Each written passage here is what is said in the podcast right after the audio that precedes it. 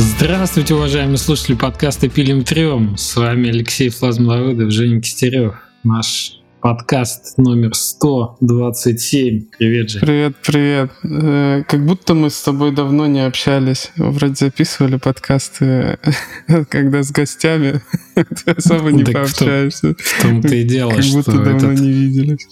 Этот формат, мне кажется, один из самых э, продуктивных, и давно его не было. Так что мы решили с Женей поговорить. Пилим трем между собой, что называется. Жень, как ты в целом?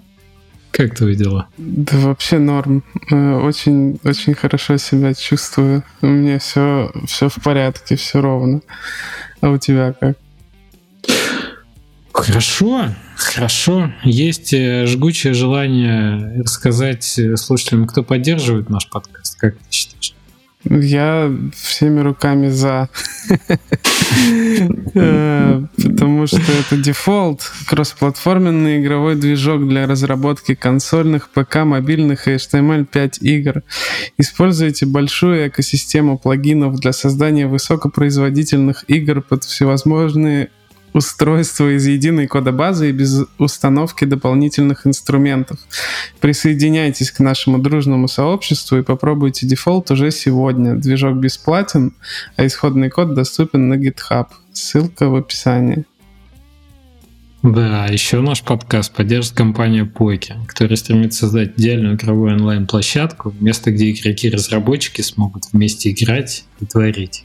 С растущим комьюнити разработчиков более 300 человек, Поки создает новый стандарт веб-игр.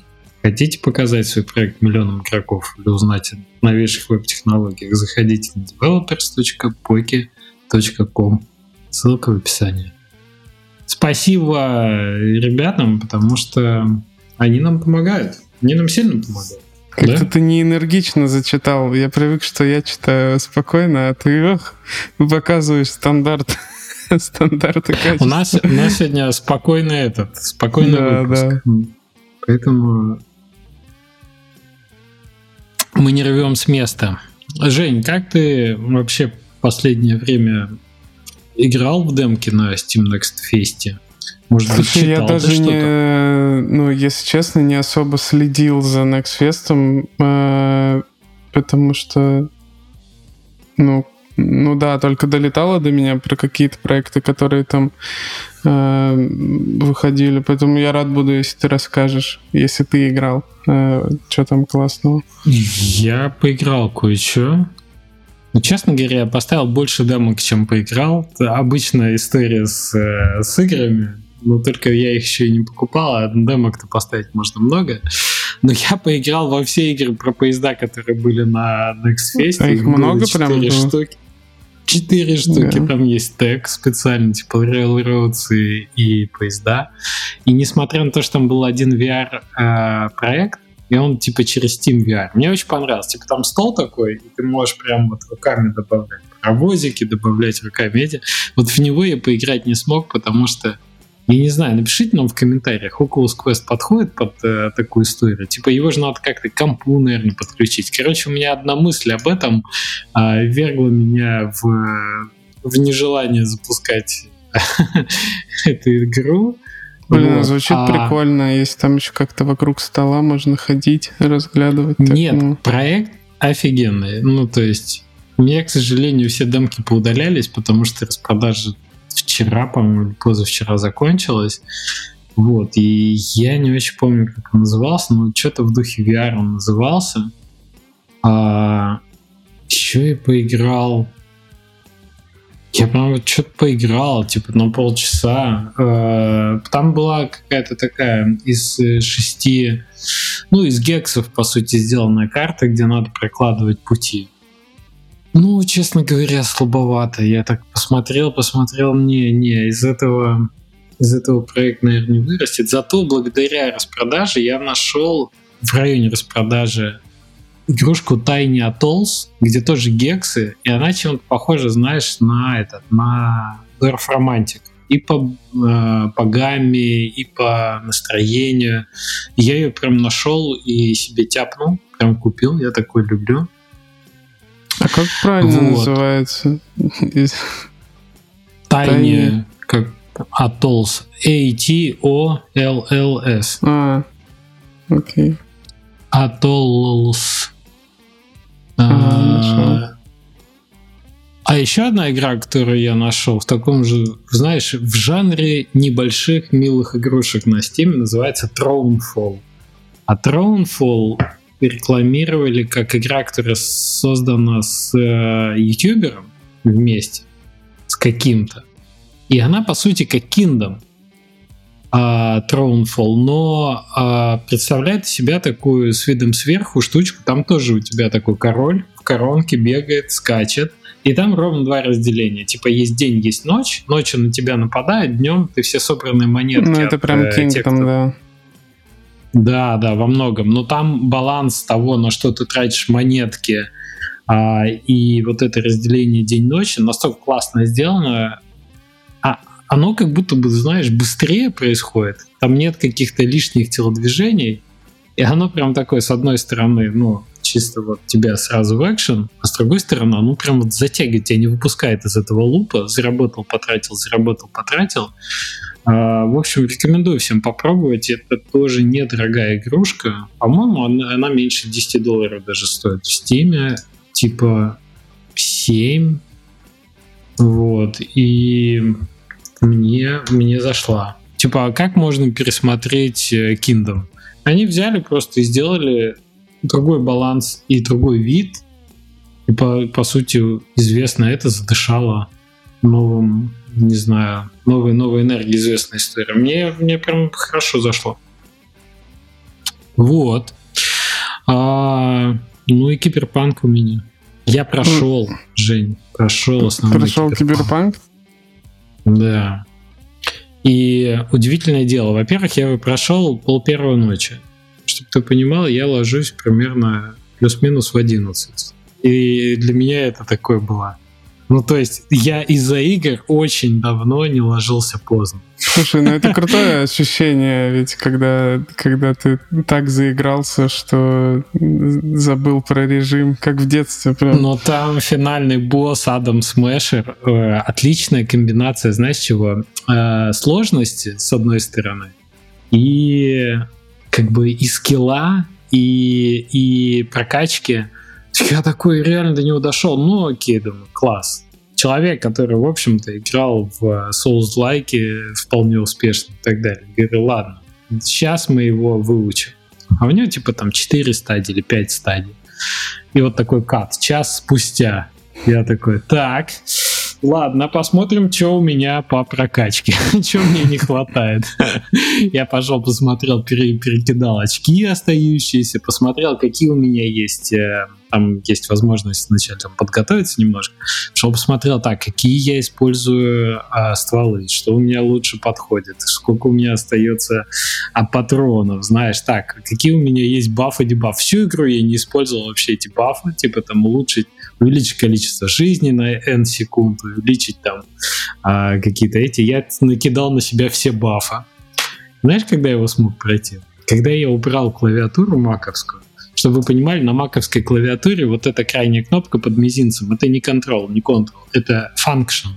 И получается, что ты хочешь нажать Ctrl мизинцем, как обычно, знаешь, типа там, использ- а нажимаешь function, не то нажимаешь.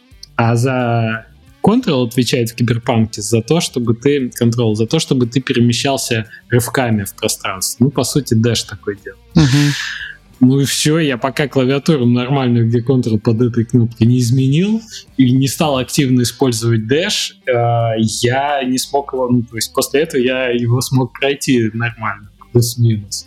Ну, блин, это было прям удовольствие, что тебе, знаешь, тебе надо разгадать, как реально эффективно использовать а, все возможности, которые тебе игра дает. Очень хороший баланс по сложности. Вот для меня прям Слушай, мне кажется, класс, классно такие впечатления и должны быть от финального босса. Типа, что ты прям с Да, ним да, сражался. тебе должно быть сложно.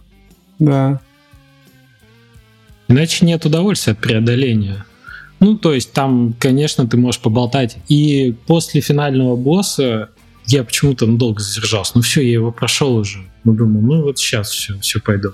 А там еще довольно большой а, пласт э, чисто по истории. двигаешься, что ты попадаешь на мэп, тебе надо сделать судьбоносный выбор, собственно, в одну из концовок.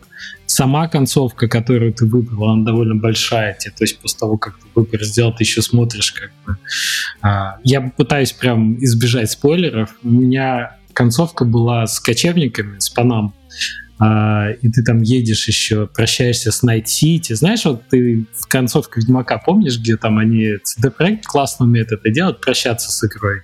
Что там и Ведьмак в камеру смотрит и подмигивает где-то тебе так, типа, наше приключение было классно. Ну, типа, ну, мы Леша, я не играл в Ведьмака. Ну, Женя. не проходил Ведьмака. Точнее, Женя, я... там такой классный финал с точки зрения этого. То есть я слышал много раз, типа, кто-то второй Ведьмак заканчивает. Вот что CD проект умеет делать, это умеет делать перед титрами приятно тебе. Что ты прям помнишь вот эти минуты. Ну и в Киберпанке примерно то же самое. Я такой ушел, такой, думаю, вот все-таки молодцы, ребята. Вот все-таки классно сделали, что ты реально погружаешься. Кстати, вам не знаю, вам слышно, нет? У меня идет дождь и лупит в стекло. Так что, если что, это не помехи, это атмосфера. Как будто, Она, как будто она включилась после того, как ты сказал об этом. Ты сказал, у меня идет дождь, и тут такой, как это, озвучка. И, Слушай, и потом закончилась. В City, в City дождь очень хорошо ложится в целом на всю эту атмосферу неоновую и да, и с бликами, и с RTX, с этими всеми эффектами. А, очень классно. Ну, интересно, очень классно. чем сейчас CD Projekt дальше работает? Типа, У них будут... два проекта в разработке. Во-первых, они сделали же, выкатили Phantom Liberty. И, собственно, дальше я прохожу Phantom Liberty. Очень хороший баланс по сложности. После того, как ты прошел основную игру, начинается следующий сюжет, а там ни много ни мало тебя сразу кидают в замес по спасению президента а, там новых Соединенных Штатов, которые вот в вселенной киберпанка существуют. Ну, то есть прям такой серьезный такой замес. И он там такой, ну, жесткий по сравнению с основной игрой. Вот босс был финальный типа жесткий, а тебя прям там начинают. Вот тебе новые стволы, вот у тебя супер быстро стреляющий пистолет-пулемет, который прям отдачи задирает за это. И все, и кучу врагов тебе сильно. Что еще можно было пожелать? Для меня, то есть как бы бесшовно, идеально сходится по сложности, что ты такой крутой после основной кампании. Ну нет, чувак, ты вообще не крутой. Смотри, вот тебе 10 врагов, и давай-ка попробуй. Там какой-то босс-паук, такой огромный робот в, первой, ну, в первом квесте у тебя появляется. Такой, да ладно, с этого начинается, что будет дальше? Ну, то есть Phantom Liberty прям хорош. Если Киану Ривз в основной части, тут появляется, а, блин, темнокожий актер играл эту черную эту а, характерный такой тоже актер, забыл. Ладно, я тебе точно вспомним. не подскажу, я, я вообще актеров а не ты знаю. его не узнаешь на, на этой? На, на... Я... Блин, а как... Визуально, мне кажется, ты его знаешь. Ну, в общем, там шпионы, а, спецагенты, спецслужбы, президенты, и вот тебя сразу вот в это кидает, и открывается целая новая локация в Найт-Сити, это пёсий город, Дог-Сити. Это такое полуразрушенное гетто, где вообще нет Теперь закона. мне интересно, вот знакомое лицо, но я не, не помню откуда. Не узнаю сходу. Я нагуглил. Mm-hmm. Сейчас мы в режиме реального времени. Идрис Эльба, говорит нам интернет. И это он. Да, очень классно. То есть такой суровый мужичина, и там тоже не так много действующих лиц, у всех из них э, какие-то внутренние а, противоречия. И пока ты проходишь этот Phantom Liberty, тебя очень естественным образом подкидывают типа, те сайт-квесты, которые ты не успел сделать. Они же знаешь, как киберпанки. Мне типа надо подумать, я вернусь к тебе через день. И тебя оставляют в городе, у тебя есть на выбор там 2, 3, 4 квеста, чем заняться из текущих. И ты начинаешь прокачивать какие-то другие ветки. Вот. Мы там съездили, поныряли с Джуди, э, и как бы там продолжается линейный детективный сюжет с, с этим копом, которого отца... В общем, прекрасно. прекрасно. У меня киберпанк одни позитивные эмоции. При этом багов все равно куча реально там куча багов. То периодически кто-то встанет, то машина куда-то пропадет, и все такие, знаешь, как, э, как это, э, лягушка ездила, помнишь, бэм-бэм, такая без мотоцикла из видео из этих. Так и здесь ну, просто ну, люди уже остаются, почему-то нету хейта такого, да, э, по поводу багов э, в Киберпанке? Они не перестали раздражать, потому есть, что типа, они тебе... Типа их ну, меньше стало, и они просто забавные, да? Они перешли в категорию ну, их так много, из категории их так много, в категорию их как, как везде, условно. То есть они есть, но они не стали какой-то такой, понимаешь. И из проекта слетел вот этот флер а, высоких ожиданий. Ну, то есть вот вышел Starfield, его реально все так на него накинулись, потому что, ну, типа, под, под прицелом, лупа, куча обзорщиков, все соревнуются в том, кто больше чего-то найдет и расскажет про игру, поэтому все баги ищут просто как не в себя. Естественно, это ну, сказывается на фидбэке. Ну и прямо скажем, Киберпанк на релизе-то на старте был сильно забагованнее, чем сейчас. Сейчас его сильно починили. Так что нет, баги есть, но они не раздражают, не мешают играть, скажем так. Мне даже интересно теперь, что за баги там остались, потому что я когда начинал э, несколько месяцев назад играть, ну, я там пару часов всего поиграл, я, ну, не заметил, там, в начале игры нету там багов. Я такой, а что люди ругались? Все в порядке, все классно работает. Ну, наверное, дальше. Бывает, что везет, происходит. Бывает, что надо немножко копнуть, типа если ты начинаешь какие-то делать ну, неожиданные вещи, если ты много ездишь на машине, заезжаешь куда дальше дорог, ты понимаешь, там коллайдеры какие-то лютые стоят там на свалке, что у тебя машина бьется там в невидимые преграды. Э, пытаешься куда-то запрыгнуть, не везде срабатывает этот прыжок. Сами люди в городе, если ты долго за ними ходишь, начинаешь присматриваться, ты видишь, да, что они такие немножко болванчики.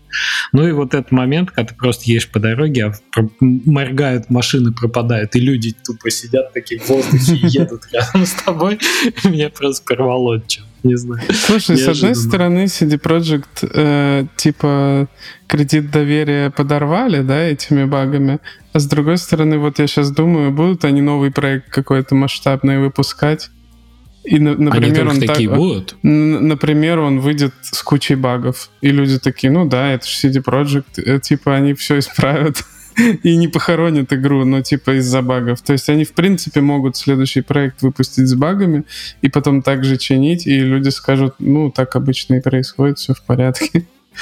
Ну, это, это опасный, конечно, сетап, когда ты такой начинаешь э, баги при, принимать как что-то само собой разумеющееся. Нет, это не, не само собой разумеющееся, и не надо как бы к этому привыкать, но, но э, CD-проект как бы делать большие игры, а большие игры неизбежно, ну, как бы с какими-то багами выходят. Я думаю, что если не будет какой-то жести типа там пандемии, которая была на старте, все-таки она сильно помешала, сильно отсрочила выпуск Киберпанка, ну, просто давили на компанию, да, им бы по-хорошему еще полгодика, и было бы сильно лучше, прям сильно лучше.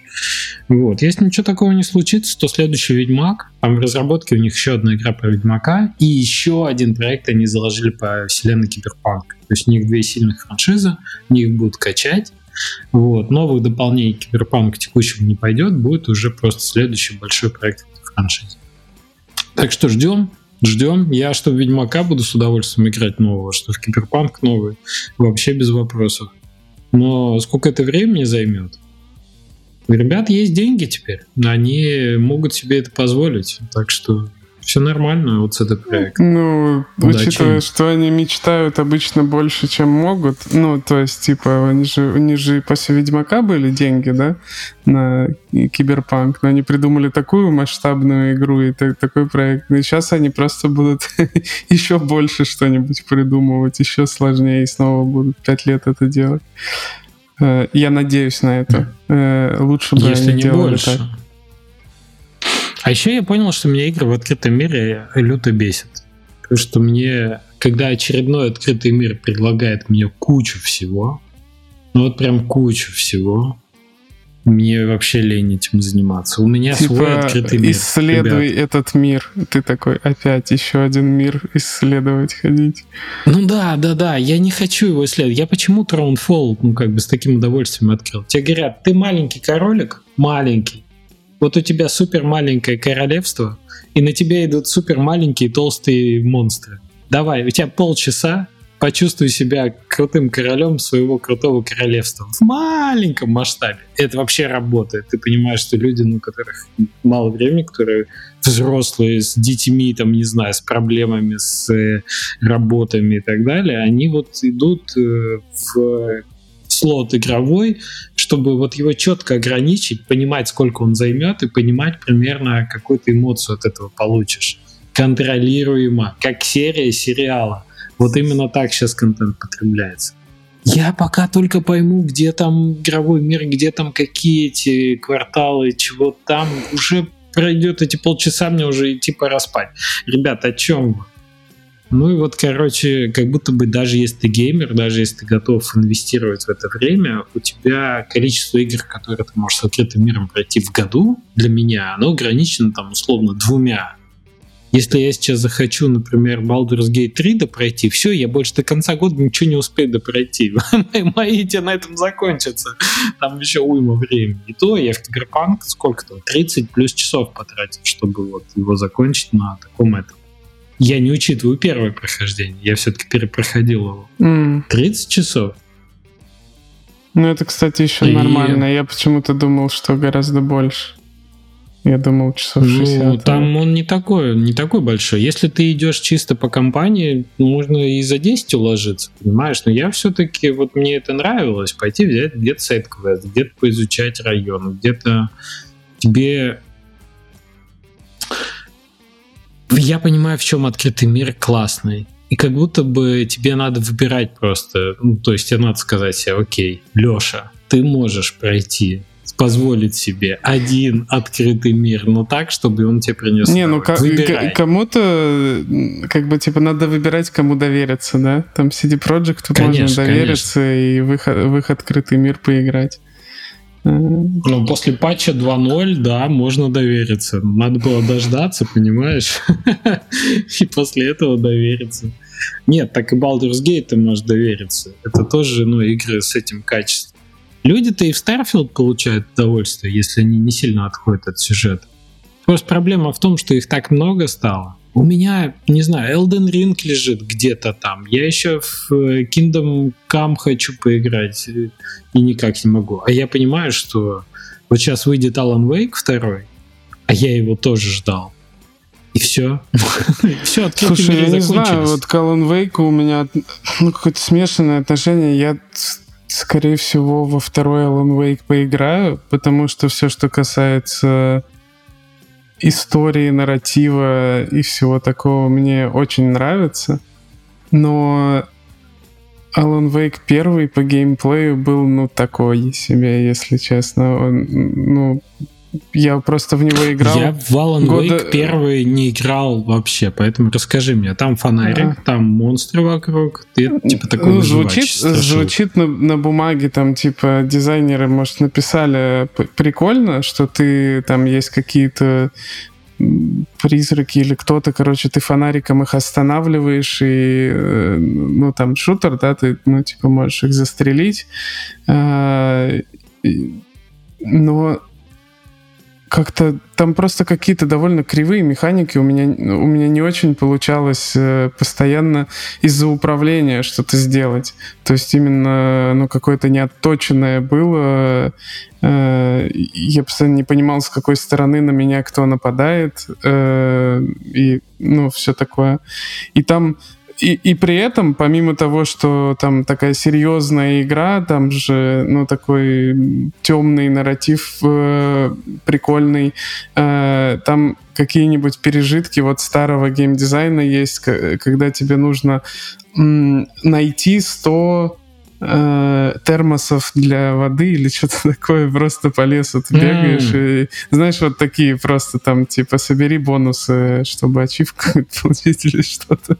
И, то есть это прям выкидывает. Ты такой, ну, ну, то есть сейчас она устаревшая уже. Ну, кто-то из ностальгии может поиграть, но с точки зрения дизайна она такая старенькая.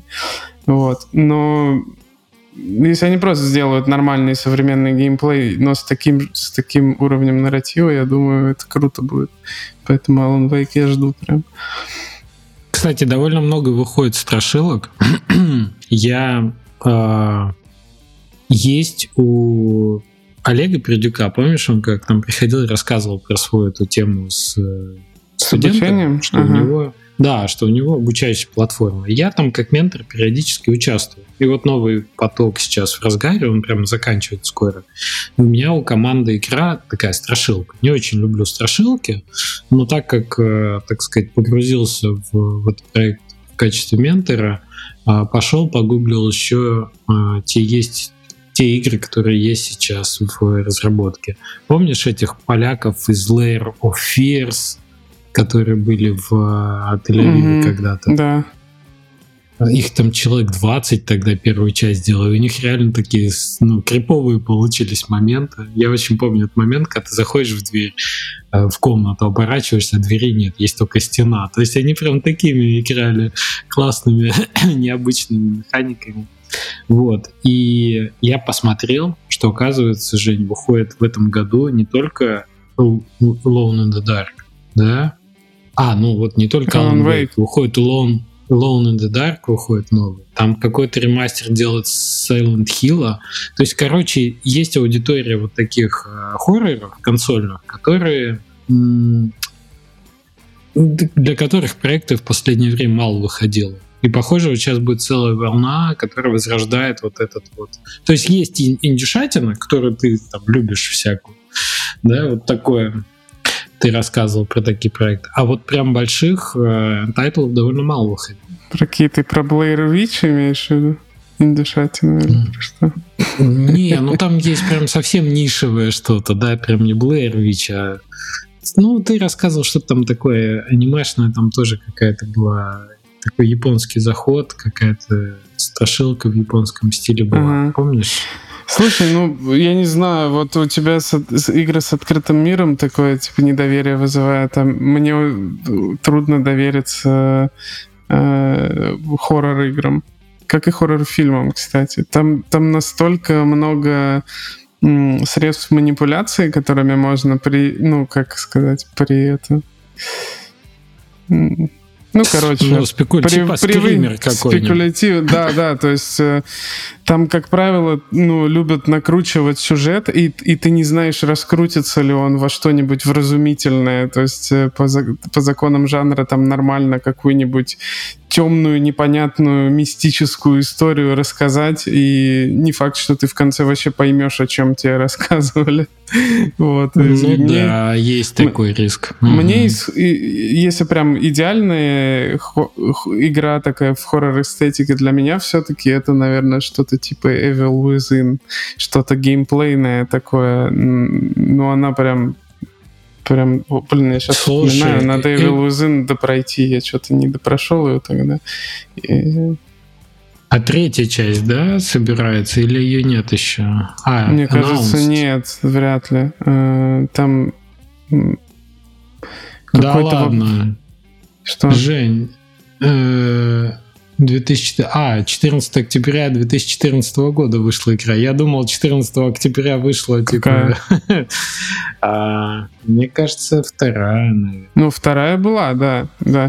Они, по-моему, вообще сейчас что-то другое делают. Там, типа, как, был какой-то проект, который анонсировала эта студия или выпустила, который вообще не хорроровый, а какой-то такой, типа, вот. Э, и, ну, наверное, то, что делают Supermassive, все-таки типа Until Dawn и Dark Pictures Anthology, вот эти все истории. Э, прикольно. Mm-hmm. А вот э, хорроры такие менее поменьше бюджетом, ну вот типа Blair, Blair Witch, да. Ну я, я как Blair Witch прошел, я такой, ну не знаю, ближайший год я не хочу в хорроры играть. Просто потому что мне, а мне вообще, там так, вообще не мой через, жанр. Через такой трип прошел просто в конце. Там я сидел уже...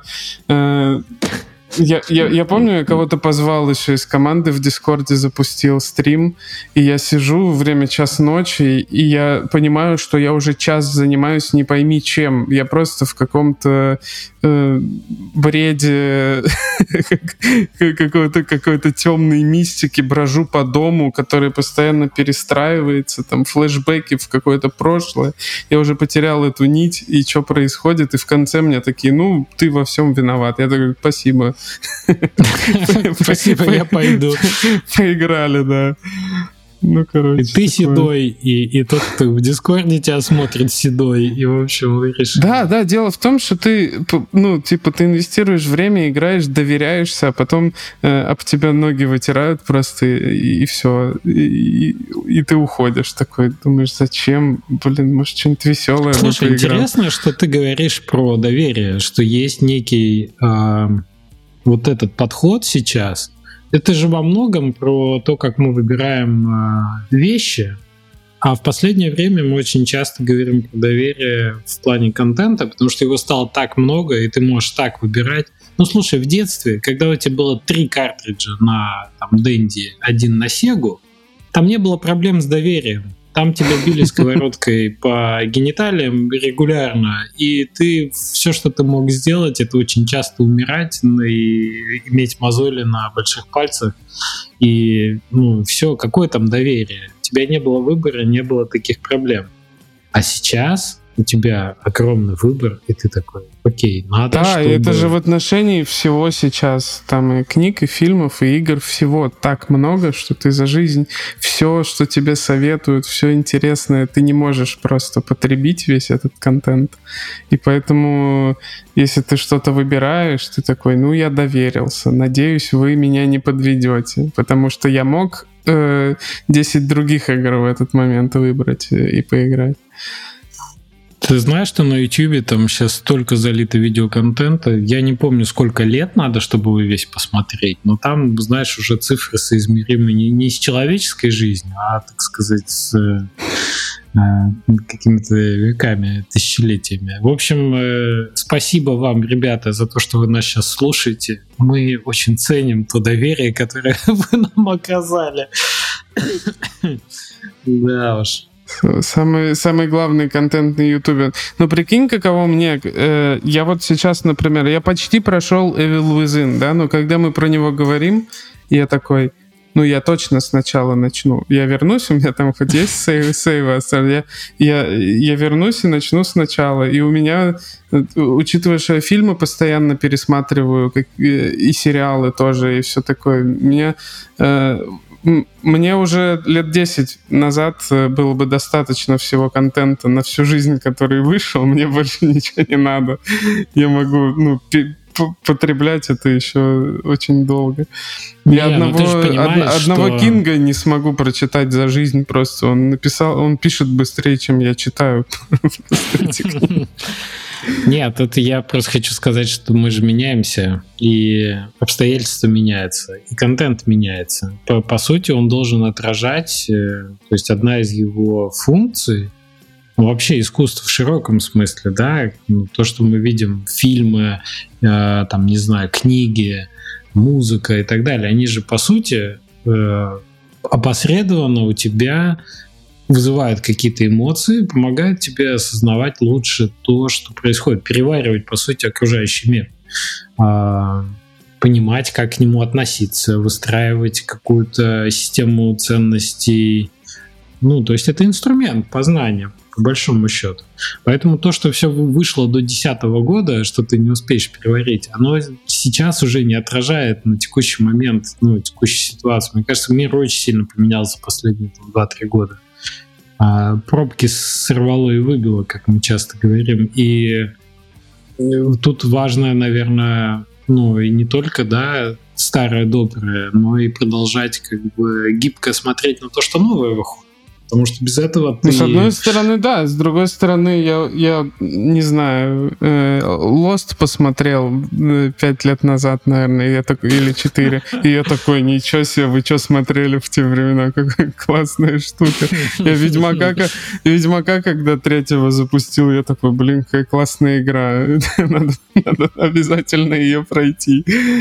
Ну, кстати, удивительный момент что ты сейчас реально можешь многие игры запустить пятилетней давности и почувствовать разницу между новыми тайтлами выходящими и тем, что было, например, пять лет назад. Потому что в 2001, если ты запускал игры 95-го и 2000-го, например, ты так чувствовал прогресс. Ну, типа там Quake 2 движок или Quake 3, например. Да, это, ну, а, огромный скачок вперед игры, которые на Quake 3 потом выходили, как Wolfenstein первый вышел, там, не знаю, Алиса, еще что-то такое, о боже мой.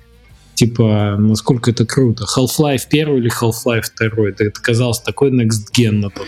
Не знаю, мне кажется, физика? Для, для меня главное не графика, а дизайн. И, и как-то, я не знаю, я Max Payne запускал там типа год или два назад. И Max Payne для меня отличная игра, которая до сих пор прям вообще без скидок каких-то играется круто. Но если ты запустишь сейчас э, там Uncharted первый, второй, например, вот старые, старые консольные игры, например, я не могу играть. Но у них очень такой, очень Mm-hmm. Допотопный, mm-hmm. что ли, простой дизайн, не тот подход к мотивации игрока, который сейчас есть. Ну, то есть а, разные. Какие-то какие-то проекты все-таки переживают время дольше гораздо, а какие-то быстро устаревают морально. Вот, а какие-то начинают, э, как, как заложенная когда-то удачно многоходовочка в шашках или шахматах, которая выстреливает там через 8 ходов, знаешь, вот какие-то игры совершенно новое прочтение приобретают. Как будто бы они были сделаны когда-то сильно опережая свое время, и действительно там их раскрывают через какое-то... Ну, это вот там, не знаю, те, те, тот же этот... Э, э, Among который через два года после выхода, да, только все распробовали, и, и он нашел свою аудиторию. А есть игры, которые сейчас, например, с... Мне кажется, сейчас эпоха второй плойки, типа игры с PlayStation 2, становятся актуальнее, чем... Вот когда ты, знаешь, инди переосмысляли идеи первой плойки, было прям время такое, знаешь, вот стилистика артовая и по дизайну тоже. А сейчас, мне кажется, пришло время второй плойки. Если бы Metal Gear Solid какой-нибудь второй, вот сейчас Ты имеешь в виду, а что, в форме ремастеров или сейчас популярно люди раскапывают эти игры? Что ты имеешь ты, в виду? Ты знаешь, мне очень нравится, что вот э, Арви Браздейкис в Твиттере выкладывает, у него есть прямо сейчас идеи по, видимо, следующему какому-то пэт-проекту, может, это уже перерастет в какой-то более серьезный проект. Он выкладывает идеи э, именно стелс такого стелс-шутера, ну, вот, по сути, Splinter Cell slash Metal Gear Solid именно в стилистике PlayStation 2. И это классно выглядит. И это выглядит так, что тебе хочется в это поиграть. Слушай, а сделаешь... со стелс-жанром что сейчас происходит? Вот реально чего-то настолько стелсового, как Splinter Cell сейчас нету? Есть Или огромный есть? голод по таким проектам, в том-то и дело, понимаешь? Я просто, просто же... стелс, стелс-механики используются постоянно, да, но в, как субжанр, ну, типа, то есть, ну, чисто, чисто стелса прям такого я что-то вот не знаю, не был. Я вспоминаю гифку, где сидят, э, кто там сидит? Из FIF главный герой, из Dishonored главный герой, из э, Deus Ex, чувак, вот этот, э, кто-то еще из Splinter Cell, Сэм Фишер сидит. И такая следующая картинка, где кто остался. Остался только Deus Ex, по-моему. А, Хитман, по-моему, только остался. Все остальные такие, типа, крестиками подчеркнуты. Ну, нет их, да? Блин, надо Не Хитман поиграть. Придется с первого начать, правда. Ну, очень Ну, слушай, не знаю, возможно, стелс, ну, в, каки, в какой-то степени в мультиплеерных хоррорах э, появился, да, как Dead by Daylight и вот этих вот темах, что там он какой-то Но он все равно не такой глубокий. Э, как, как короче, вот эта куча игр, где э, кто-то один играет за монстра, и все остальные ему противодействуют. Вот, ну, прям целая волна этих проектов вышла. Вот там, наверное, mm-hmm. какой-то... Ну, я просто помню Splinter Cell, он, он именно по сети был довольно крутой. Э, мы играли да, там типа что-то, что-то 2 на 2, и там прям очень интересный мультиплеер стилсовый был ты прям в таком напряжении ползешь по, эту, по этой вентиляционной там какой-то шахте и такой, блин, вы меня не заметили. Слушай, я Splinter Cell очень вспоминаю, очень приятно, где ты подходишь к этому замку, там три степени освещения, какая-то зеленая серая гамма, это с сепией, с такими с зернистостью. Вот, кстати, очень, кстати очень да, и, и, и вообще, на самом деле, если сейчас какой-то инди-разработчик сделает игру, которая по графике вообще не современная, да, а ну просто обы- э, обычная там какая-то 3D-графика, стилизованная, упрощенная, но на рельсах там вот вот такого стелса, мне кажется, что да, это бы сработало. Ну, есть такой голод. Такая, заметь, тебе же не надо, опять же, делать не открытый мир, тебе не надо делать супер угу тебе просто надо современнить. То есть ты не можешь сейчас сделать FIF, э, потому что там, извините, на тот момент, когда Looking Glass сделал FIF в первый раз, там лес — это была комната с тремя треугольными елками. Ну, то есть просто технологии в чем-то пошли дальше, в чем-то появились новые механики в том же стелсе, которые можно подглядеть в ассасинах, в этих э, Watch Dogs, да, да, куча везде. Да мне кажется, ну, голод похожий на голод, который был в... Как это? Как называется жанр?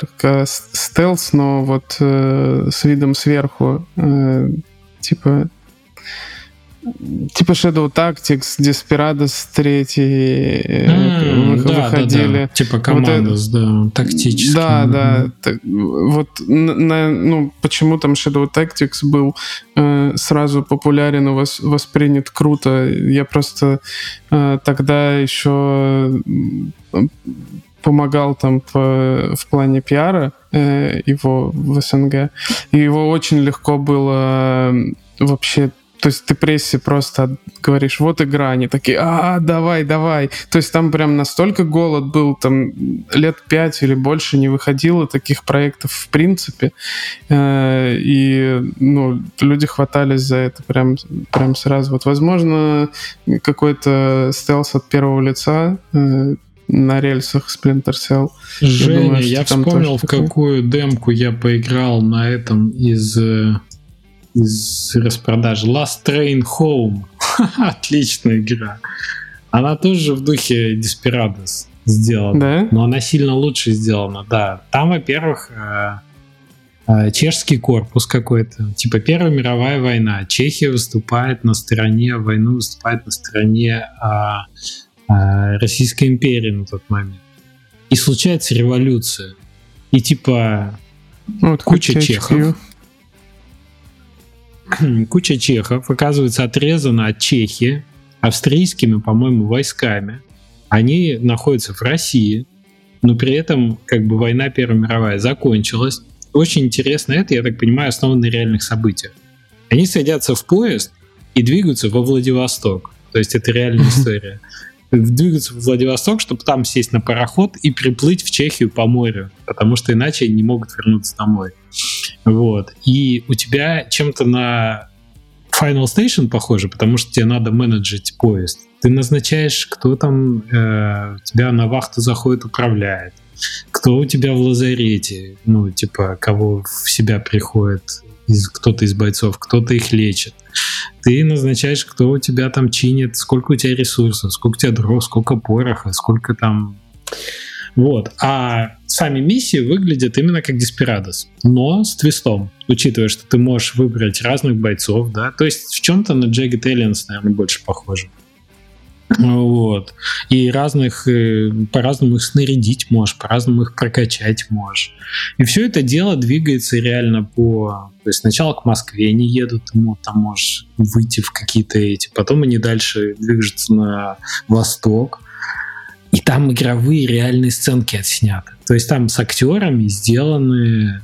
Э, все это на чешском языке. Э, и отсняты вот прям вот эти типа хроники кадры вставлены, ну прям игровые с реальными актерами сделаны видео вставки. Блин, очень классно. А, очень это видео прям, хорош. то есть это, это не, на, не на движке, прям видос? Нет, это все на движке, но там а. как вставки, как в Предалерте были, знаешь, прям отснятые с актерами, что они прям показывают.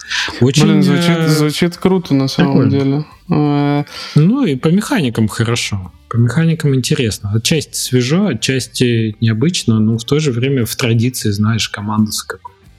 Мне просто забавно, какой проект напомнил. Э, я открыл сейчас страницу, посмотрел скриншоты и внезапно вспомнил э, про игру Солдаты анархии. Я не знаю, как она по-английски называлась. Ты не помнишь такую? Нет. Был, была такая игра, где у тебя какой-то маленький отра- отряд прям военных, ну типа три человека там, ну то есть у тебя какая-то миссия, и, и, и тебе надо это как отряд самоубийц каких-то, там надо целую какую-то военную базу, что-то там своровать груз какой-то оттуда или что-то, что-то угнать машину или подорвать что-то. И это было невероятно сложно, там очень сложный стелс был. Ты пост... Я помню, что, по-моему, мои там бойцы даже не вставали, не бегали, не ходили никогда. Там все ползком было постоянно. Сейчас она, наверное, смешно очень выглядит, конечно, я не знаю. Слушай, я нашел Рособитовскую эту, там типа вертолет такой, типа Ми-16 какой-то или Ми-8 на главной этой, но я не вижу а, английского названия. Есть Soldiers of Anarchy, но это немножко не то, это я не знаю, может это, может это в, в СНГ было сделано. Солдаты анархии, ну да, она так и называлась. Не знаю. Прикольно. 2002 год релиз. Алды в чате. Да. Я а не я удивлюсь, не потому только. что я очень много играл э, игр почему-то э, СНГшного производства, князя, код доступа рай там и всего такого. Ко мне друзья, ну, тоже играл. друзья в Fallout играли, я в код доступ рай почему-то играл. Я думал, ну она была красивее, чем Но Fallout. Она прикольная была. Ну, кстати, тоже киберпанк такой. Я до сих пор помню с код доступа рай их прибаутки, они же все персонажи как два байта переслать. Помнишь вот это? Да-да-да. Блин, э, Горький 18, кто помнит, отпишитесь в комментариях. Да, и 17, 18, конечно. Забавно, что по сути там два сюжета было как две разные игры. Это да, mm-hmm. это было прикольно. Мне кажется, на этой волне Гоблин э, возник и потом трансформировался во что. Забавно. А, слушай, а с точки зрения... Ну, мы говорили с тобой про доверие немножко. Давай, может, немножко еще и обсудим новости, которые были в последнее время. Куча увольнений же. Куча увольнений. И кто-то бьет тревогу, но большинство, типа, говорят, ребят, ну, вообще-то... Ты про а, эпиков? Просто идет про эпиков, про... Э, что там из последнего? Вот сегодня только читал, что эти парадоксы чуть ли не студию в полном составе отпустили на вольные хлеба. 80% сначала штат сократили, потом уволили. Эпик из этих, которые сделали а, Guys. Fall Guys, да. Они же тоже студию, по сути, переживали и выплюнули. Сколько там, год прошел, они так не придумали, что с ней делать просто. Слушай, а я так и не понял, ее перекупили куда-то в Fall Guys? Вообще Fall Guys будет развиваться дальше как проект? Или, или они закрыли ну, просто и проект? Надо, наверное, спросить у эпиков, но то, что оно никуда дальше особо не пошло, это точно. Ну, то есть большая часть людей, которые над ним работала, они уволены хоть заново студию, знаешь, оформляй. Очень интересная тема. Типа 80% людей уволены, они опять могут собраться в студию под новым названием и делать дальше там что-то в духе. Fall Guys. Забавно. Я, кстати, Многие не знаю, за сколько уходят. эту команду купили, но мне кажется, за очень дорого, потому что это было в тот период, когда, типа, ковидные или постковидные времена, когда была индустрия накачана деньгами, и это супер успешный, нашумевший проект, э, который, ну, на... Да, его он, купили он, на он, пике, он уже тогда, точно. Э, вот только начал спадать с пика. Я еще помню, что когда эта сделка была, я не понимал, ну, то есть он же будет падать дальше. То есть там одновременно появились Among Us и Fall Guys, и Fall Guys очень быстро начали падать, и в это время сделка произошла. И, и я думаю, там сильно переоценена вообще была эта команда и, и, и этот проект, потому что, ну, это все-таки временное явление, хотя проект классный, я много эмоций получил. Да. Ну, ты как относишься к э, тому, что происходит много увольнений? Что, вам мгла, во мгла приходит Слушай, я... в индустрию? Да нет, я вообще очень спокойно к этому отношусь. Мне кажется, это очень естественное состояние, что вот есть ритмы дыхания, вот есть расширение, есть сжатие. Все очень естественно. Тут нет какого-то... А, во-первых, индустрия дальше растет, сегменты все по-прежнему растут, денег в индустрии индустрии становится все больше, инвестиционные сделки продолжаются и так далее. Просто есть некая компенсация, корректировка, так называемая, да, сильно раздутых непомерно штатов. Ну да, там все люди умеют читать деньги, у нас основные затраты все-таки на разработчиков, на их зарплаты. И если где-то их оказалось слишком много, а прошел год-два, а студия не зарабатывает, ну их начинают корректировать. Типа, чуваки, смотрите, вы едите очень много, а сначала сокращение это начинается, а потом с полностью отстегивания. Такие, ну, это просто мешки, которые скидывают с воздушного шара, чтобы он дальше летел. Парадокс прекрасно понимаю. Очень многие задумались, а вообще в чем core бизнес наш заключается? Ну, кто наша основная аудитория, какие наши основные проекты? И то, что вот как жирок был на как бы в сытые годы, просто, ну давай, может пригодиться сейчас таки, ну, не пригодилось, как бы все. То есть с точки зрения людей, конечно, это, ну, печально. И это большая трагедия, потому что многие сейчас пересматривают опять. Вот я про Roblox читал сегодня, что они довольно жестко стали мотивировать людей возвращаться в офис.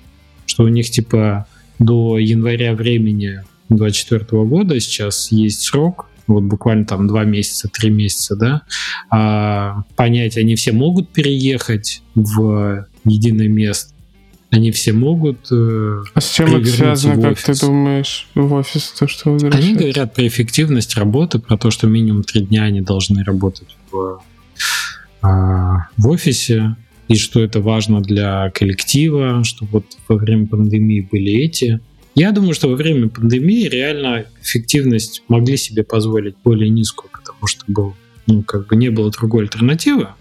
А сейчас просто чувствуется, что очень многие стали закручивать гайки с точки зрения так, ну, как бы ладно, хорошо, а мы деньги собираемся дальше зарабатывать, и на чем?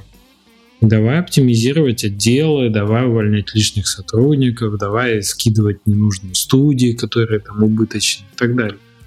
Но при этом, при этом я хочу сказать, что в индустрии, по-моему, по разным оценкам, там чуть ли не 25... Господи. Там, короче, вот реально эти увольнения в там в эпике там 800 же, ну это какие-то проценты, это даже не меньше 10%, меньше 5% от всей индустрии. Но о чем мы говорим? Это вполне естественно нормальный процесс. Слушай, ну тут мне кажется, чтобы я пытался это сделать, если честно, когда э, у нас в чатике, да, там э, присылали новость про Epic. Э, мне хотелось, ну, быстро, потратив мало времени, доказать, что все в порядке, и я пошел, поискал, пытался найти, сколько в Эпике было народу до пандемии, чтобы показать, угу. что э, это просто, ну, например, было там тысяча человек, да, в пандемию стало там пять тысяч человек, а сейчас вернулось там к четырем, ну, например. То есть, что все равно идет рост, просто, ну, правда, в пандемию очень-очень сильно выросла индустрия, и мне кажется, что это даже вредило ну, что появлялось много людей в индустрии, которые чисто там за деньгами пришли, э, появлялось много проектов, которые не стоило бы делать, которые под инвестиции создавались там и все такое. Э, и, ну, те, те, кто мне кажется, хотят работать над играми, э, у тех все в порядке будет. Ну, еще, еще индустрия все, да, еще, все еще довольно большая, да. Э, в том числе и там и, и деньги будут привлекаться на проекты, и подписываться с издателями проекты. Э, на фоне этого, кстати, опытные команды э, сейчас э, довольно ценные стали, потому что э, еще более ценные, чем в те времена, когда было много, э, ну, в ковидные, когда было больше денег в индустрии, потому что э, чем более опытная команда, чем больше каких-то успешных продуктов и все такое, тем менее рисковая эта сделка, например, дать им денег на новый проект, что-то такое. А сейчас денег стало мало, и все ищут безрисковые сделки или с меньшим количеством рисков. И поэтому, вот, ну, типа, классные команды, у них все будет хорошо. Все будут продолжать э, подписываться с создателями, с фондами там и, и все такое. За ними даже больше охотиться сейчас будут, как я это вижу. Слушай, ну в этом смысле вот эти увольнения и сокращения, это же по сути просто высвобождение в том числе опытных кадров, которые могут пойти сколотить свою студию и найти инвестиции, найти деньги под новый проект. И это будет как бы именно то, что они хотят сделать. Вот у всех опытных разработчиков, которые довольно долго работают в большой структуре, у них у всех есть десятки игр, над которыми они сильно больше хотели бы поработать, чем работают сейчас, да, над каким-то над маленьким процентиком в очередном, там, не знаю. Слушай, да с такими выходными пособиями, как выплатил Epic, там человек может уйти какой-нибудь, успеть инди-игру какую-нибудь запилить фултаймово э, просто за годик, там объединились. Ну да, крутые, я же тоже тут не вижу чуваки. больших в этом смысле проблем. И опять же, ты когда ты пишешь, что ты Paradox, ex Blizzard и так далее, и вот эти ветераны индустрии сделали новую студию и так далее, они супер быстро находят инвестиции под следующий проект. Они вообще своих не вкладывают, как правило. Ну, то есть, есть те, кто, конечно, как Энди начинает на свои делать, но я вижу много студий, которые вот образуются в таком формате. Ну, то есть это очень классная тема. Это живая история это опыт с AAA разработки приносится, да, впитывается людьми, и они начинают делать что-то более инновационное в меньшем масштабе. Ну, это, мне кажется, вообще самый, самый, самый правильный путь инди-разработчика, если честно. Ну, типа, вот как появлялась первая, как я называю, да, первая волна инди-разработчиков, вот эти выходцы из там Близзардов, каких-нибудь Кингов, да, там или еще э, откуда-нибудь из, из большой разработки, которые действительно что-то классное, креативное придумали, э, но они знают, что делать, когда у чем можно пренебречь, чем нельзя. Ну, типа, сначала надо все понять, а потом понимать, что отрезать, какие процессы, какие слои менеджмента, какие люди там не нужны в разработке, а что обязательно нужно. И э, как, я не знаю, Darkest Dungeon такими людьми был сделан. Ну, куча, куча проектов вот первой какой-то волны. Parade, э, да, и, и, и наши любимые все игры старые инди-игры, так скажем. Вот, они все были такими выходцами сделаны. ты имеешь в виду? А, а, кстати, mm-hmm я обнаружил, что многие не знают, что такое Indie Games the Movie кто работает в игровой индустрии. Ну, просто, опять же, Я это считаю, про это, год. про это надо позже. Про это надо чаще говорить. Ребята, пос, посмотрите Indie Games the Movie. Это то, чем я, я, не знаю, это фильм, который я пересматривал там десятки раз просто, чем очень сильно вдохновлялись. Ну там, по-моему, Мидбой один из самых центровых была история Мидбоя и Мидбой, Фес и, и Брейд. Э, и, ну, по-моему, только разработчик Фес сейчас не делает игры. А, как бы после Брейд был да, Witness, а Макмиллан вообще до сих делают. пор суперзвезда и, и просто... Да, да, да, мы сразу поняли, кто был, кто был. А не там был э, персонаж, который делал Stardew 5 лет, или про него ноуклип снимал? Нет, это ты про... Да, ноуклип ты, ты про него, наверное, в «Кровь под пикселя» прочитал и просто как-то... При... Нет, это тоже. Есть, есть ролик. Есть ролик. Прям, да? Я помню, что визуально его помню, его комнату, где он 5 лет это пилил, и девушка там его кормила и работала, а он не работал. Есть у ноуклипа классная короткометражка про него. Да, ну клип, конечно, дофига делать.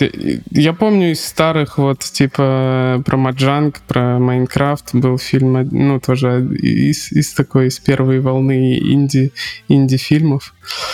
Э, Но Indie Game классный по продакшену. Да, Он просто да. хорошо снят. Ты смотришь, ты такой, понял, блин, я, я Indie Game The Movie купил на стиме, и у меня ачивки есть оттуда. Я его смотрел даже на стиме. А я, по тоже его покупал даже когда-то. Прикольно, прикольно, согласен. Всем рекомендуем, ребят, посмотрите. Я думаю, спустя там почти 10 лет он будет особенно интересно смотреться. Там будет видно, что действительно выстрелило из этого, а что нет. Но тогда это было, да, ну, 14 год инди-сцена, она привлекала больше внимания. Был какой-то такой диковинный зверь, Steam говорил про то, что сейчас лучшее время делать PC-игры. Ему никто не верил. Всех надо было уговаривать, Greenlight проходить.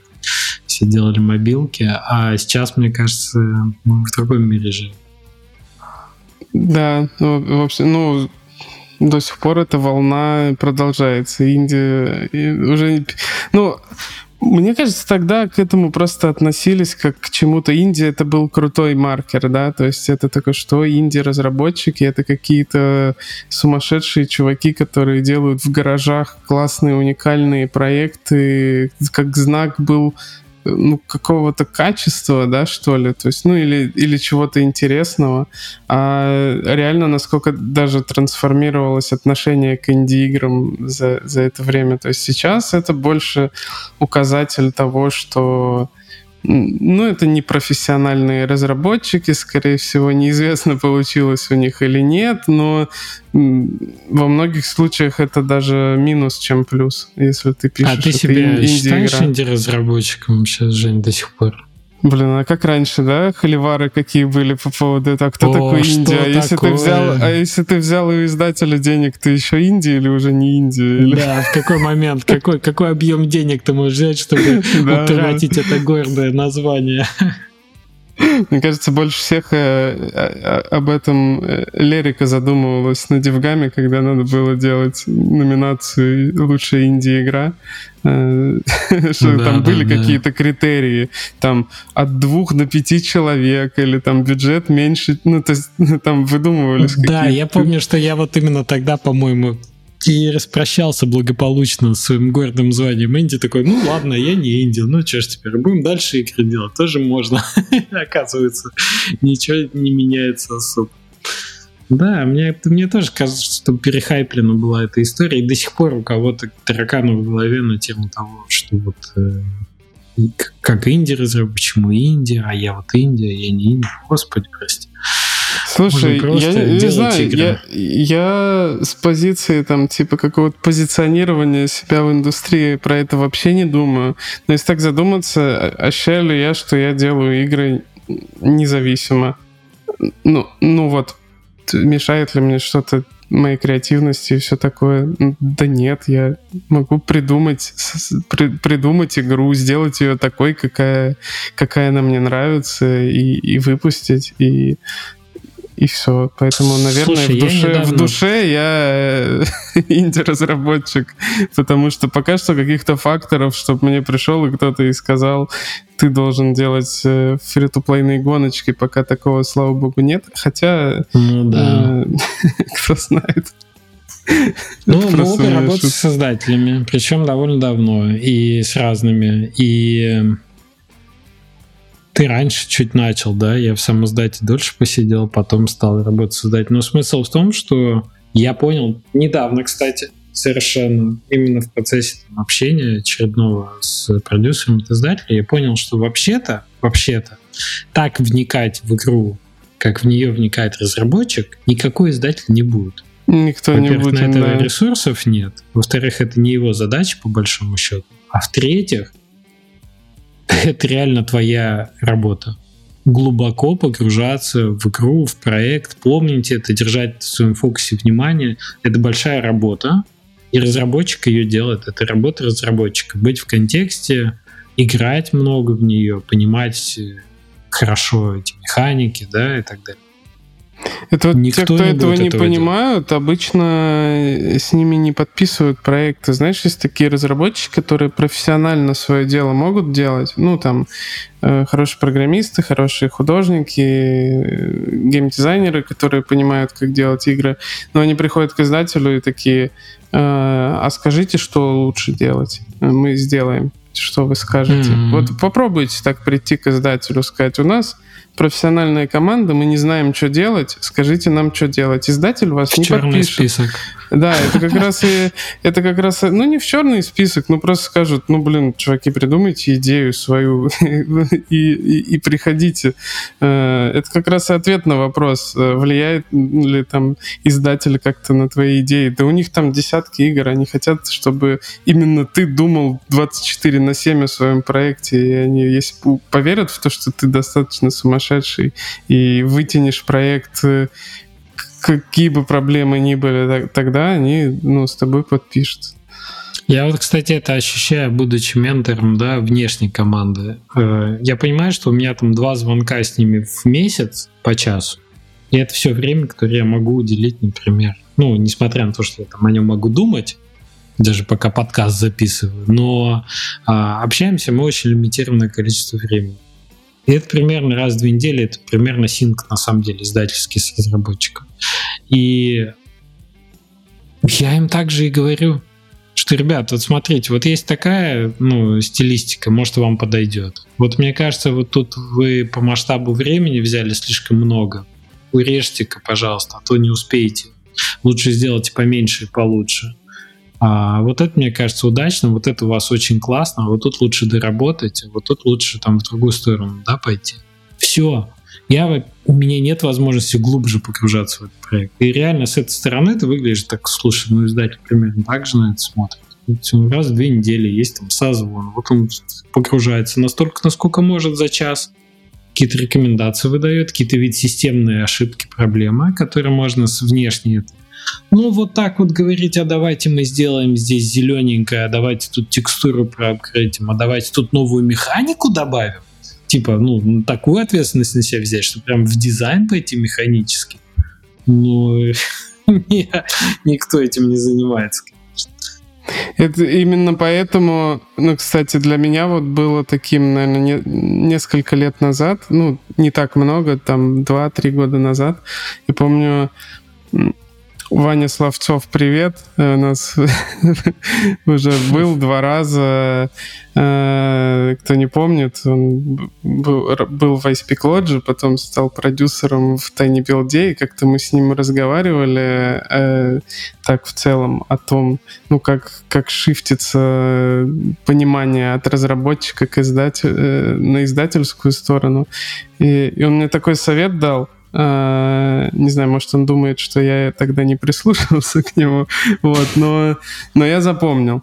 Uh, он такой совет дал именно из-за того, что вот uh, издатель не может так много внимания тебе уделять, э, что он так не погружается в твой проект сильно, и у тебя с ним вот эти редкие там созвоны раз в неделю или что-нибудь такое, вот эти, как менторство, да, такое. Именно поэтому очень важно слушать, что говорит тебе твой продюсер, потому что, как правило, если он тебе что-то говорит, это что-то очень, ну, про такие наводящие какие-нибудь вопросы, там есть причина, скорее всего, очень важная, почему он это делает, просто он это мягко там как-нибудь говорит, потому что, ну, там, все боятся обидеть разработчика, там, все, и, и все такое.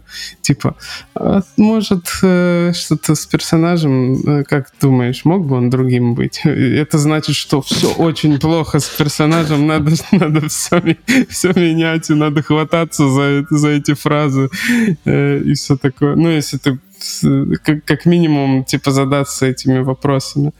Это наоборот обычно mm-hmm. больше бывает, что разработчик сидит такой сам в себе, и ему вот эти редкие вопросы от издателя, которые приходят, типа, вот как про персонажа, он скажет, да, я уверен, что фристайл. Это как раз именно, наверное, тот момент, когда давят на разработчика эти издатели. Я должен отстоять свое мнение.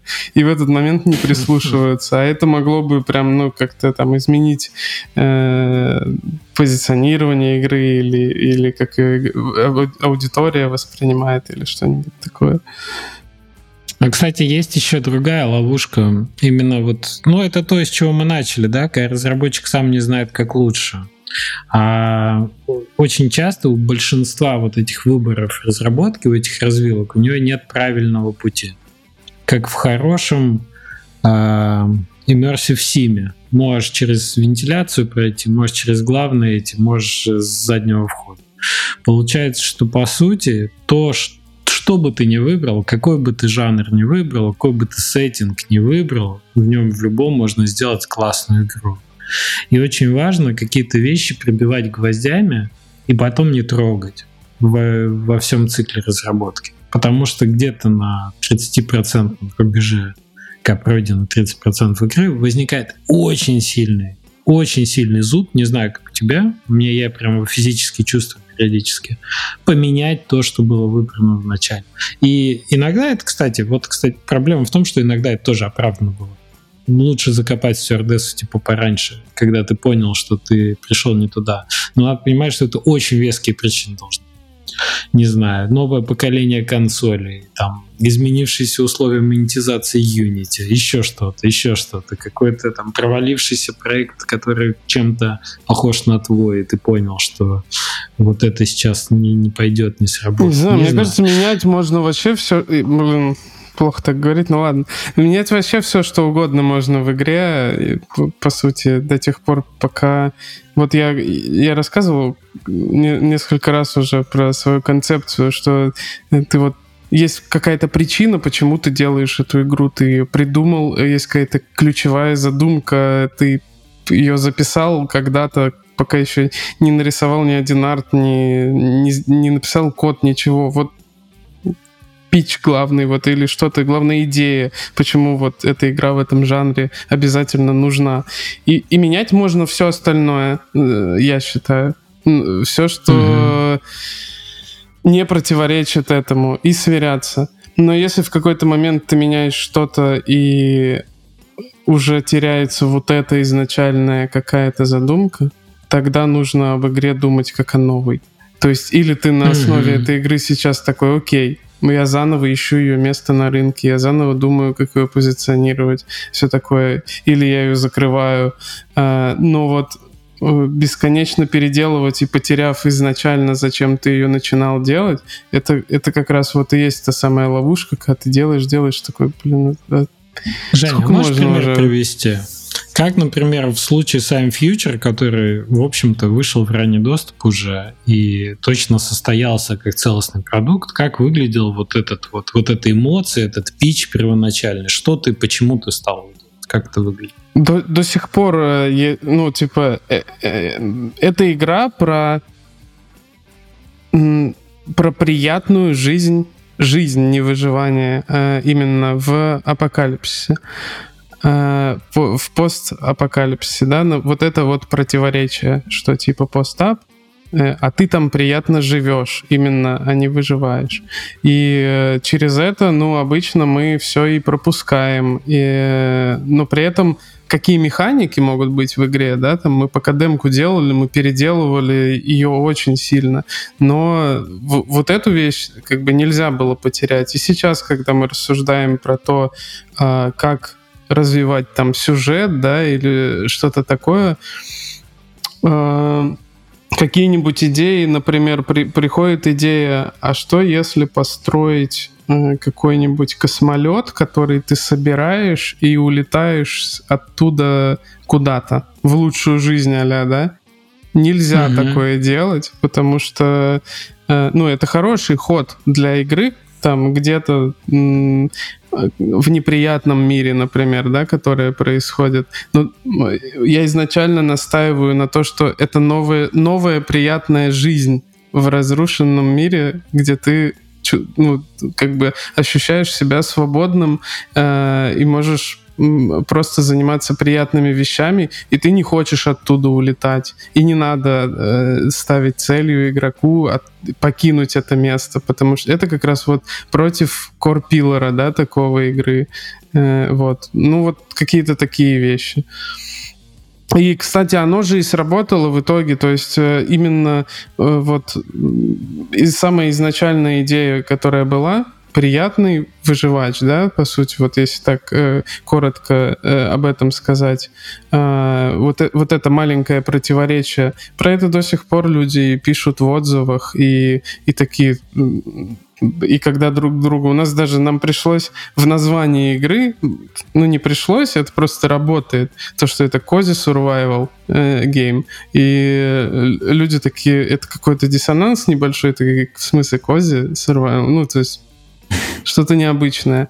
И благодаря тому, что мы это сохранили, пронесли там за несколько лет разработки, и, и это осталось, э, мы можем это использовать. То есть тогда была придум... Э, проблема с играми в том, что ты придум... придумываешь идею, а продаешь ее через 2-3 года.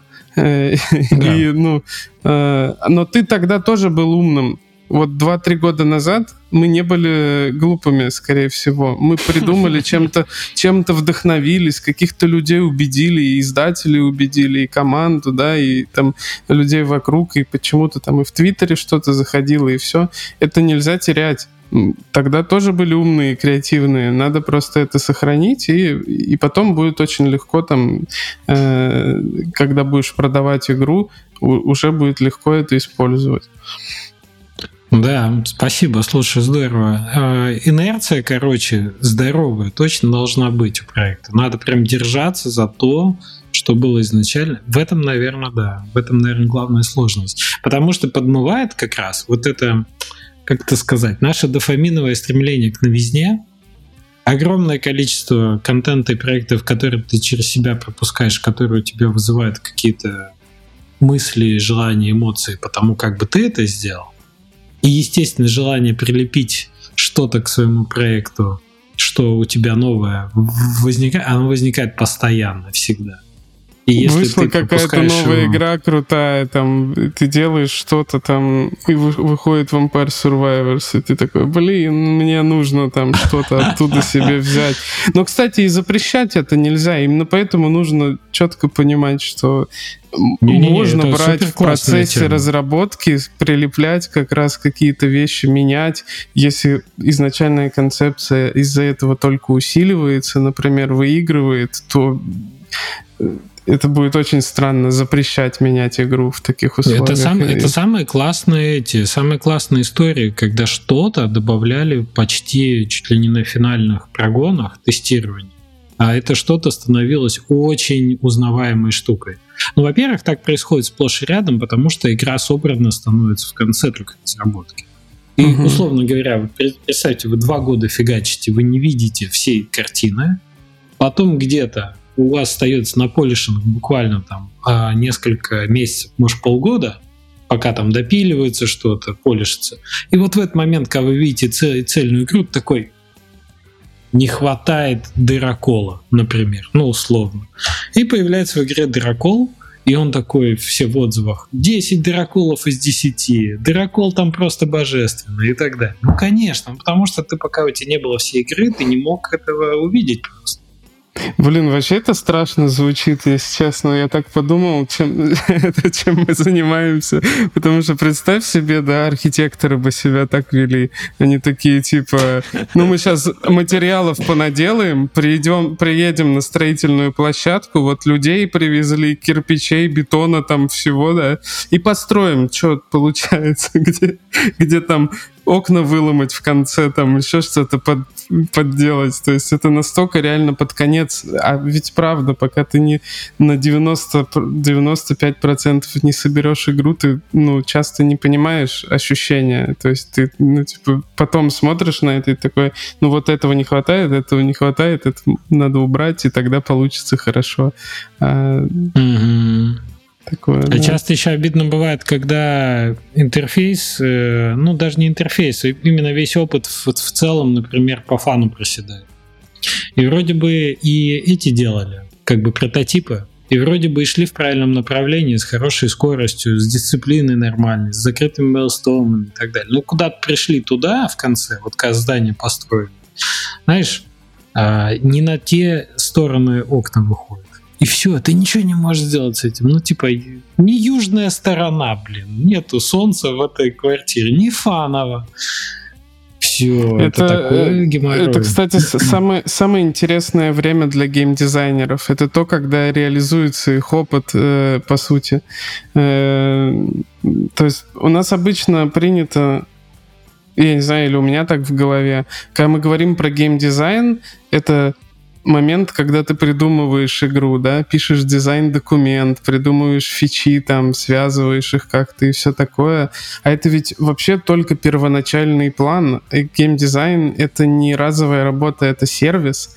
И вот именно самое интересное время — это когда там первая демка собирается, и геймдизайнер через вот там, ну, проходит полтора года, он получает первую демку того, что там придумалось. Половина не успели сделать, половина не так реализовали, как, как задумано было.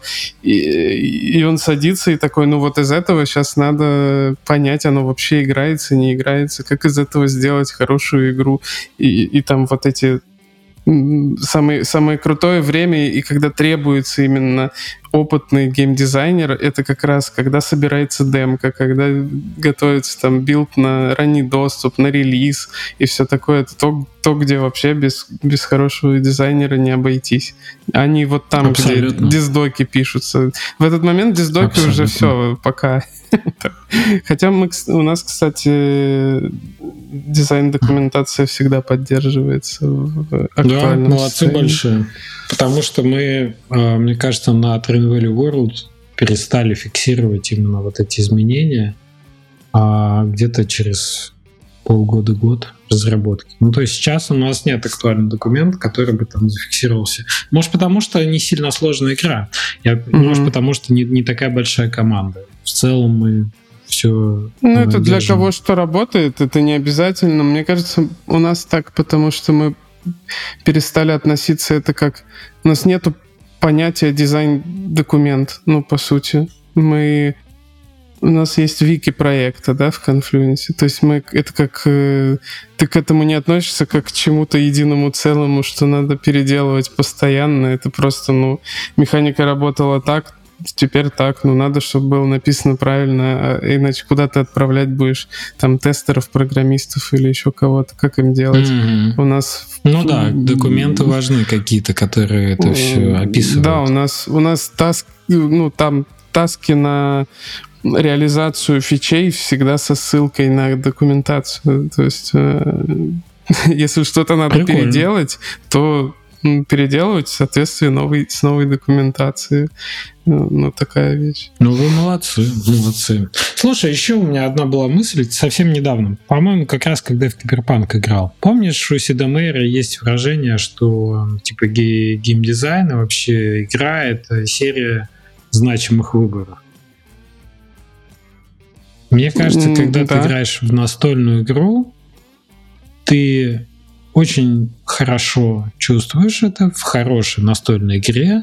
Это игра, которая умеет тебя поставить перед большим разнообразием выборов, у которых почти, ну, в идеале, ну, А или Б должно быть, ну, почти 50%.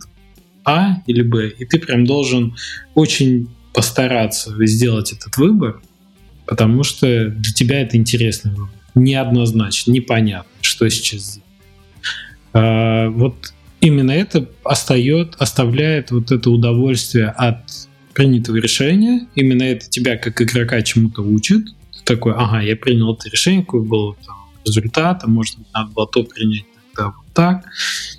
И мне кажется, что я буквально недавно, как дизайнер, глубже это понял в процессе игры какой-то, я даже не скажу в какой, по-моему, это была либо коса, либо ее продолжение, вот это новое, что когда, когда ты играешь, вот это, чем больнее тебе сделать выбор, в настолке очень хорошо ощущается, что прям, прям просчитываешь на несколько ходов вперед. Чем больнее тебе сделать выбор, тем правильнее был дизайн у этой игры сделан что он тебя Тем больше эмоций таким... у тебя это вызывает, потому что э, и позитивных, и негативных. Э, то есть ты получается, что... Знаешь, какой для меня пример пришел в голову? Бывают такие игры, в которых довольно трудно выбрать класс персонажа, потому что uh-huh. ты начинаешь играть в какую-то большую РПГ, да, и ты сидишь, читаешь, и вот, ну, там, три класса персонажа, и э, хуже, типа если барды пять... сразу проматываем. Ладно, если их пять, то точно есть барты, там, ну, там понятно, кого можно отмести. Но часто бывает, что ты такой, этот хорош в этом, но, но здесь плох. Э, этот хорош в этом, но, но здесь плохо, и тебе надо один раз сделать выбор, и потом с ним там 50 часов жить, да, там с этим выбором.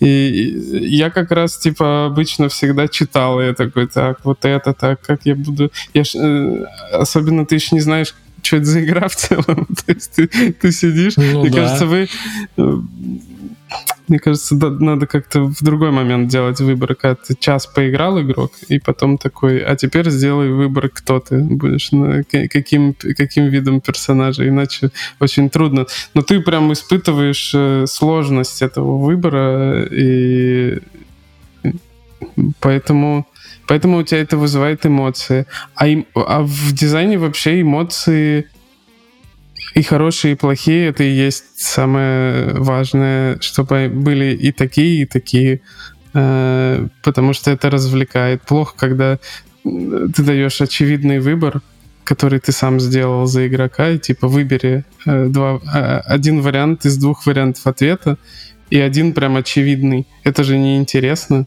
И ты такой... А еще бывает, что бы ты не выбрал, результат все равно один. Ты такой, так, а что бы я было, если там выбрал?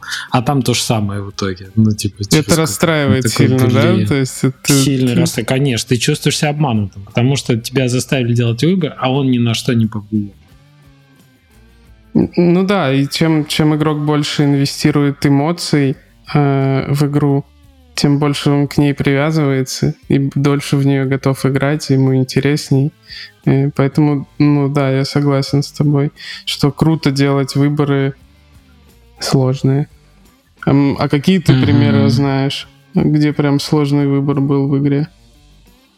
Ну, первый раз я говорю, наверное, в Deus Ex я понял, что это был э, что это был выбор, который...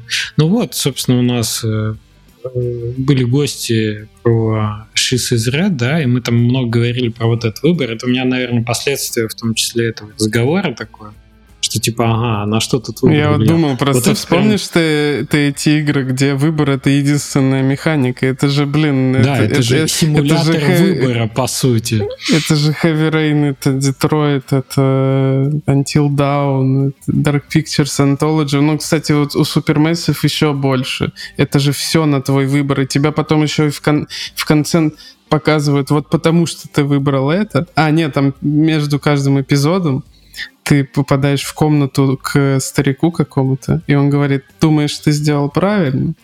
Ну, смотри, я не знаю, ну, то есть он прям тебя это подначивает такой. Э, и потом в конце такой, вот потому что ты выбрал из этих пятерых там подростков, у тебя, э, типа, этот умер, этот умер, этот умер. И ты такой, блин, я сделал много неправильных выборов. Вот. Ну, то есть это игра, которая, игра, которая полностью завязана только на этой одной механике, по сути. Я, кстати, научился именно в Киберпанке, по-моему, с этим выбором работать как игрок. А, потому что если ты продолжаешь жить в квантовой неопределенности, damn if I do, damn if I don't, типа, черт, если бы я сделал, черт, если бы я не сделал, постоянно вот это прокручивая этот, а, ты перестаешь получать удовольствие от игры. Очень важно себе сказать на развилке, так, я иду влево, я так решил, пусть будет так. И наслаждаться тем, что будет дальше. И вообще не пытаться вернуться назад к моменту Ой, а если бы я, а вот, а как бы тогда, а вот может вернуться Блин, я так не могу вообще. У тебя нет такого, что ты ненавидел в э, играх, я не знаю, там, стар... Э, я помню почему-то в Silent Hill каких-то резидентах, ну, где вот какой-нибудь огромный дом, и, и там постоянно ты идешь, и, и можно пойти прямо налево и направо, и ты не знаешь куда. Постоянно меня раздражало. Я такой, блин, я надеюсь, другие две двери закрыты просто. И ты проверяешь, и они все открыты. И ты такой, черт, а если я не смогу, ну, вернуться сюда?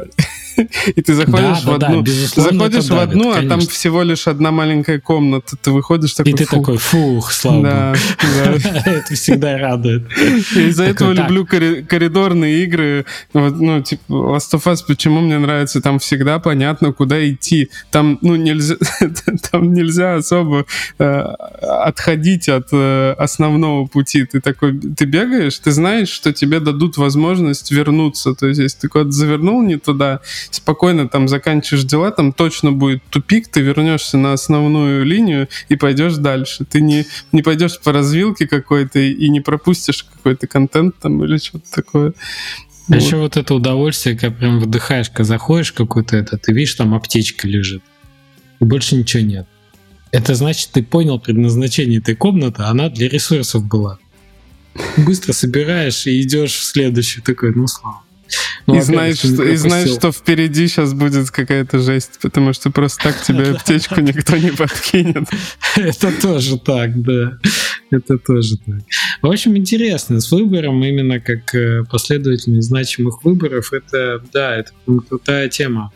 При этом выборы же они и, и, и механические, они тоже. Ну, то есть у тебя бывает выбор э, такой цифровой, ну, типа, либо да, либо нет, булевый такой. А бывает аналоговый выбор, где ты траекторию какую-то прокладываешь. Но это же твой выбор, да? Что ты можешь чуть-чуть левее, чуть правее, как прокачка персонажей, как э, движение твое по карте как скилл, которым ты владеешь. Это более, наверное, тонкая история, где у тебя такой выбор более ну, это тот, может быть. Э, тот, тот, то, о чем я сейчас тоже очень много задумываюсь, сам Future, потому что надо много делать каких-то механик, которые сделают для игрока игру более своей, когда все больше будет отстраняться игрок от задумки дизайнера и, и больше проявлять своей воли, своего творчества внутри игры, а это как раз вот какие-то менеджмент, механики и все такое, как проложить электрическую сеть, где построить там или там. Это тоже выбор, который еще, ну, игрока больше привязывает к игре, то есть он много инвестировал своей какой-то энергии, менеджмента и творчества, и, и поэтому это его уже место, а не, а не твое, которое ты ему одолжил. Поэтому ему захочется туда больше возвращаться. Потому что в, в, в другую игру он пока не инвестировал столько времени, столько Но выбора. тебе все равно надо держать э, какой-то как маяк в конце. Ну, цель. ну это баланс, да, такой вот. Всегда надо отпускать, но э, это присматривать, как, как за детьми маленькими, да? Ну, так. типа ты насыпал кирпичей, и ты не говоришь, каким должна быть башня построена. Она может быть любой формы, но ты говоришь, что она должна быть Ну, такой-то высоты. Да, да. И чтобы не развалилась при этом, ну и, и кто, кто хочет замок строит, кто какую-то там прям башню-башню, кто там пирамиду, пожалуйста, что хочешь. Да, это прикольно, что в итоге у всех получается фигуры разные, но ты точно, у тебя есть цель, у тебя есть там набор механик, да?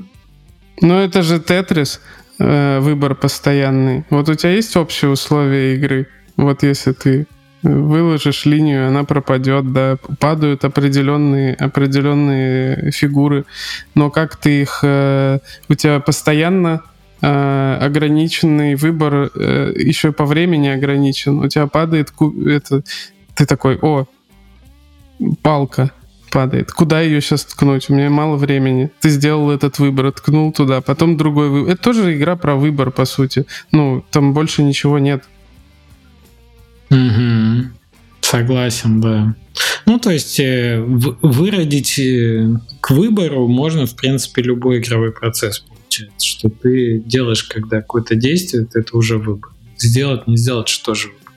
Да, но по сути задача дизайнера сделать этот выбор действительно влияющим действительно значимым. Повышать вот эти ставки, с одной стороны, с другой Блин, стороны... А в, а в Тетресе как бы... очень значимый выбор, да, получается? Там ты Конечно. Можешь, конечно. можешь ты... сделать пару раз неправильно, и ты проиграл. Ты ощущаешь Не, во-первых, там же эмоция передавалась. Все знают эту длинную палку, такого ангела, как его называют, да, который спасает. Вот. И получается, что у всех э, вот это эмоции, вот этот выбор либо подождать, либо больше очков Готовишь, набрать, готовишь да, под нее там место какое-то да, удобное, чтобы сейчас хоп и сразу четыре линии убрать. Как, ну, но, но да. при этом риск выше, потому что у тебя меньше этого для маневра становится. Да, конечно, конечно, это про нарратив. То есть нарратива там, ну, хоть ложкой жуй, там довольно прям такая интрига возникает, и напряжение возникает. А это просто блоки. Конечно. Да, есть Мне о чем кажется, подумать. Прикольно. Есть о чем подумать. Да. Выбор... Идея вот это... Прикольно, что ты это закинул. Мне кажется, я сейчас после подкаста еще буду ходить полдня и вспоминать, ну, через эту фразу э, про значимый выбор пропускать механики всякие Это же как из разных у игр. были. Угу. Да. Помнишь, у Джесси Шелла был набор этих, э, набор карт. У меня, кстати, ну, где-то недалеко я лежат эти помню. карты. Помнишь, я Я же твой подкаст слушал. Да, да, да, с кефирчиком было, что я доставал одну и про нее думал. Вот, и там, по-моему, была тоже линза выбора. Естественно, там была, потому что такая ключевая базовая вещь. Угу. Вот. И прикольно про свою игру подумать с точки зрения значимого выбора. Даю ли я его и какой он у меня, да, в каких моментах, что я предлагаю на выбор, на что это влияет. Вот. И про другие игры тоже думать. Это тоже как линзы, с помощью которой, вот ты правильно сказал, в разных играх поанализировать, где, где этот выбор начинает проявляться и на что он влияет, на чем он в конце приводит, к чему. Упражнение. Вот. У нас никогда, никогда не было для тех, кто дошел до конца, тех, кто там, не знаю, на Ютубе, вспомните какие-нибудь э, другие игры или механики, где выбор ключевая вот. вещь, значимая. Запомните и напишите. или вспомните, да, вспомните, был ли у вас а, в каких-то играх тот выбор, о котором вы до сих пор помните, например, это был неправильный выбор, и вы о нем жалеете, или это был суперправильный выбор, и вы это позже обнаружили, что вы вот э, до сих пор о нем помните. Класс Барда выбранный, пожалуйста, не упоминайте. Блин, я знаешь, что вспомнил? У нас есть вот в M-Future, опять же, э, там ты наход... Ты помнишь, наверное, эту тему. С... Я определял тип людей, когда смотрел, как кто-то играет. Я определял тип человека, когда... Э, ну, если он только внимательно отвечает на этот вопрос, потому что некоторые просто кликают и все. Помнишь, когда там андроида ты находишь, и он тебе что-то рассказывает, рассказывает, а потом он такой, я... все, я уже отключаюсь. Э, но у меня последний вопрос. Э, скажи, андроиды попадают в рай? И ответ да или нет. И вот люди, которые отвечали нет, я такой, у вас нет души. Что Ваши IP-адреса у меня в отдельной базе, да. Вам я не доверяю. Да, забавно. Что ты ответил, помнишь? Не, не помню. Ну, скорее всего, да, потому скорее что всего, у меня... Да. И сколько игр про роботов и человека этих сделано? Так, конечно, думаю, у них что... есть душа. у всех моих роботов есть душа, да. Есть ли душа у чат GPT-4, Женя? Вот это вот вопрос. Друзья, не знаю, напишите нам, понравилось вам или нет такой формат очередной. Да Мы не спрашивай, они же напишут, что все сно- снова без, бесполезно и без темы, и когда вы уже... Ой, мне кажется, Женя, ты набиваешься, набиваешься сейчас на похвалу. Нет, я думаю, что мы периодически будем делать такие выпуски, где мы просто вдвоем сидим. С одной стороны, это а, ну, как бы тебе интересно послушать историю гостей, но когда ты можешь просто в таком формате поговорить про новости и про какие-то важные штуки, мне кажется, тоже очень прикольно. Мы знаем друг о друге уже все, нам не, нечего спорить, мы можем просто пофантазировать о чем-то, пообщаться.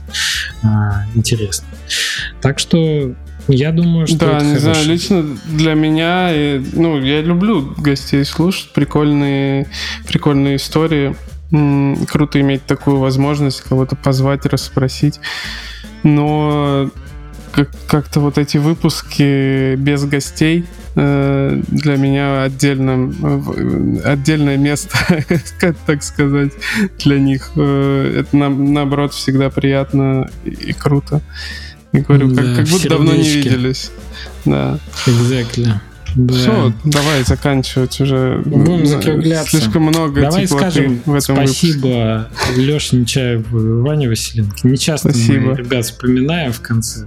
А вот именно эти парни помогают делать звук не как в наших первых выпусках этого сезона, а нормальным. И ну ты, ты подожди еще, сейчас, сейчас они э, снова у кого-нибудь скажут, у этого починили микрофон, а у этого сломался. Будет забавно, если мы в этом выпуске микрофон зафакапим. А, ребят, все, услышимся через какое-то время. Давайте, хороших вам э, хороших вам игр. Пишите комменты, ждем. Да-да, всем пока.